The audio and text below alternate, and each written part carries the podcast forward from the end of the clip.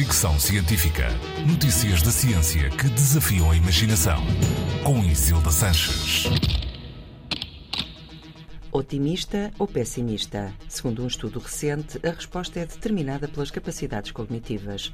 O estudo, britânico, publicado no Personality and Social Psychology Bulletin, analisou comportamentos pessimistas e otimistas no âmbito financeiro e tentou perceber por que razão algumas pessoas tendem a ter um otimismo irrealista quando fazem investimentos.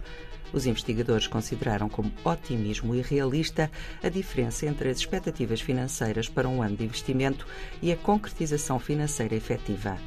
Isto medido todos os anos ao longo de uma década.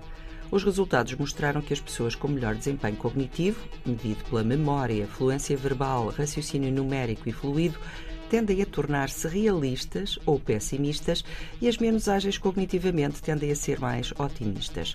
O preconceito otimista ou otimismo irrealista é uma característica humana transversal, o que os autores do estudo consideram um mistério evolutivo, porque conduz a erros de decisão sistemáticos e a comportamentos de risco.